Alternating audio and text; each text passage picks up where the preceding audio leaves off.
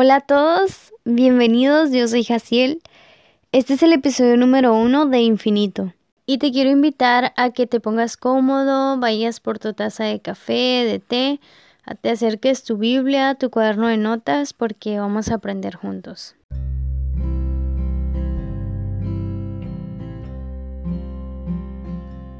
Y el tema que yo quiero compartir contigo es soluciones. Una solución es la acción o el efecto de resolver una dificultad o problema ajeno a mí o bien ya sea hecho por mí. Mis papás me han solucionado la vida en muchas ocasiones en las que a causa de mis decisiones he hecho las cosas mal. Me he equivocado aún cuando ellos mismos me han advertido que si hago X cosa me va a suceder una consecuencia. Aún a pesar de eso, mis papás son los que me han ayudado a encontrar una solución. La solución que ellos me dan no me deja exenta de la consecuencia de mi mala decisión, pero sí, ellos son los que caminan junto conmigo, me abrazan, me impulsan, me hacen sentir segura, me hacen saber que siguen creyendo en mí. Yo estoy muy segura que ellos lo darían todo por mí. Y un viernes predicando en Macroplaza, en Monterrey, me encontré con dos mujeres llenas de dudas revueltas con cierto resentimiento, pues el Dios que a ellas les habían presentado en sus cabezas era un Dios juicioso y malo. Decían que les hablaban de Jesús, de la cruz y que todo era amor, pero que ellas cuando leían la Biblia veían a un Dios que castigaba a la humanidad o que solamente quería prohibirnos de como humanos de hacer muchas cosas y que por eso existían los mandamientos y ellas me acuerdo que decían y esas reglas que tienes que cumplir y definitivamente ellas tenían el concepto erróneo de quién es Dios puesto que de un Dios bueno no puede salir maldad puedo ver cómo a lo largo de la humanidad Dios presenta gran cantidad de soluciones. Todas estas soluciones a nuestras malas decisiones y nuestro pecado. Dedica de tu tiempo a estudiarlas, pero ahora cambiando tu enfoque, hazlo entendiendo que Dios es bueno y también es juez, y en ningún momento deja de ser algo de alguna de estas dos cosas, no es como que Dios dice, hoy voy a ser bueno y más tarde voy a ser juez. Por lo tanto, las soluciones que de Dios para con nosotros están nutridas de su bondad y su bondad está nutrida de su misericordia, pero también de justicia. Esto quiere decir que las soluciones están equilibradas entre su amor y misericordia para con nosotros, pero al mismo tiempo lo que es justo por nuestras acciones o pecado. Vayamos juntos al inicio de la creación.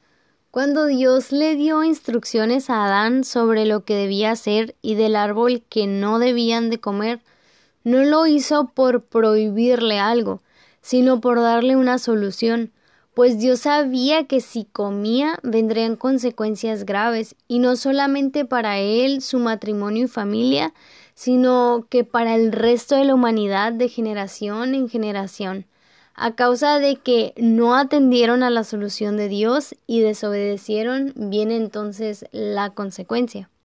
En Deuteronomio 30, donde se está hablando sobre las condiciones para la restauración y bendición, realmente lo que el Espíritu Santo quería que entendiéramos, o sea, por qué el Espíritu Santo permitió que se escribieran estas cosas, era porque quería que quedara plasmada una solución de Dios. Y ahí todo es tan claro.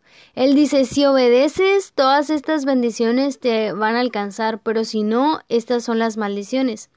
Aquí yo no veo a un Dios injusto o que solo está esperando para castigarnos. Yo veo a un Dios de amor, pero que también es justo. Un Dios que cree en nosotros, que nos ama y deja las cosas tan claras en la espera de que nosotros obedezcamos. Y este es el punto al que quiero llegar. Dios ve a la humanidad y estábamos sumamente rotos por las consecuencias de nuestras malas decisiones, nuestro pecado, y Dios siendo tan justo, pero tan bueno, tan amor al mismo tiempo, Entonces él sabe que tiene que presentar una solución que es justa, pero como él es amor, entonces decide romperse a sí mismo antes que rompernos a nosotros. Habiendo tanta maldad y pecado, nosotros merecíamos las consecuencias de tanto, pero esta vez la deidad decide volverse de carne y hueso, cargando él mismo por nuestras culpas. Vamos a Juan, a primera de Juan 4:10 y dice, "En esto consiste el amor, no en que nosotros hayamos amado a Dios, sino que en que él nos amó a nosotros y envió a su hijo en propiciación por nuestros pecados." Puedo entender que es Dios simplemente siendo Dios. ¿Qué hiciste tú o qué hice yo? Absolutamente nada. Fue simplemente Dios mostrando quién es Él y qué es lo que arde en el centro de su corazón, que somos tú y yo y todo aquel que cree en Él. Cuando podemos contemplar a ese hombre que nos ama y los privilegios que recibimos por su sangre, algo dentro de nosotros se activa y deseamos responder y corresponder a Él.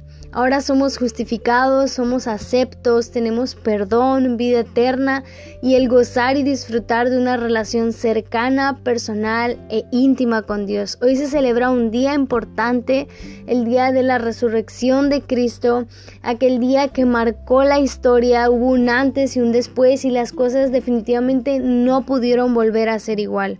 Por muchísimo tiempo de mi vida escuché hablar de la cruz de Jesús y realmente nunca había tenido un impacto en mi vida, no porque no tuviera poder lo que pasó en la cruz, sino simplemente porque no lo entendía. Pero pasando por una temporada difícil de mi vida, una circunstancia compleja en la que me sentía sucia, me sentía mal por malas decisiones que había tomado, en ese momento me encontré con Jesús y lo que hizo por mí.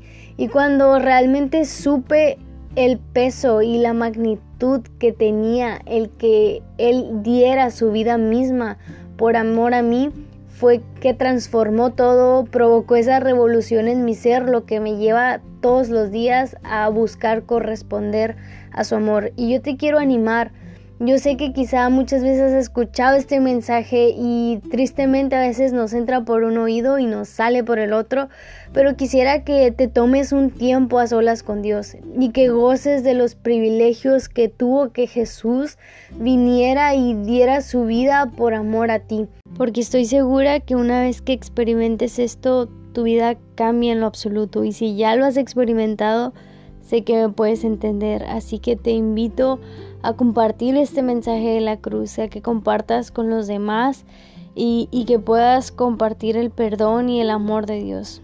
Me encanta hablar de un Dios que es infinito en amor, que es infinito en justicia, que es infinito en misericordia. Te animo a que sigas adelante, que le eches muchas ganas y nos vemos en el siguiente episodio. Que Dios te bendiga.